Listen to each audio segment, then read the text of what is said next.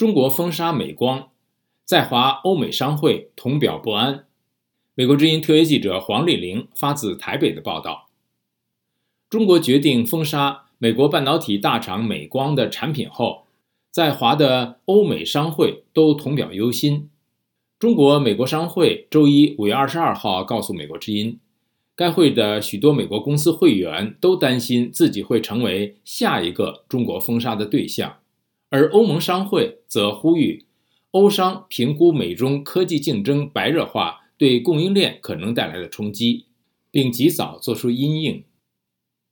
本届七国集团 G7 广岛峰会一闭幕，中国国家互联网信息办公室网信办。随即于五月二十一号晚间发布声明，以国安风险为理由，要求中国境内关键信息基础设施的运营者应停止采购美光公司产品。对此，美国商务部驳斥为毫无事实根据的禁令，而美光则透过书面声明表示已收到网信办的通知，我们正在评估此结论和后续行动，我们希望能与中国当局。持续讨论。美国之音以电邮进一步询问美光预计何时向中国政府申诉，或有没有打算咨询美国政府等问题，但至截稿前尚未收到任何来自美光的回复。经过近两个月的调查后，中国决定封杀美光的消息一出，在华的外商圈也同感震撼。位于北京的中国美国商会总裁。何麦可五月二十二号以书面回复美国之音采访时表示，美商都很担心自己成为中国的下一个封杀的对象。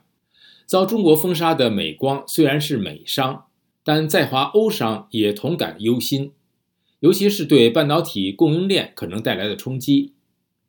中国欧盟商会主席伍德克五月二十二号以书面回复美国之音的采访时表示。该商会早于2021年1月就发布报告，提出各国若打算与中国经济脱钩，对公司运营可能带来的冲击。他说，在此前提下，过去几年来，不管是地缘政治或疫情相关的因素，都已凸显了全球供应链的脆弱，包括芯片短缺对公司所造成的影响。因此，伍德克透过电邮表示，美光一案恐加大供应链压力。对于中国封杀美光，中国网民一面倒的支持，而且部分人认为，中国在存储芯片上已经能够自给自足，或者韩国供应商可以补足货源缺口。一位位于广东的微博网民留言称：“中国敢于制裁，应该是完全实现国产自主了，市场潜力巨大。”另一位位于广东的微博网民也附和称。游说老美政府制裁长江存储，属他美光最热情。这市场份额给谁都可以，别给美光就行。但有极少数网民质疑中国封禁美光是一个明智的决定。一位位于广东的微博网民质疑：“这是能自给自足了吗？”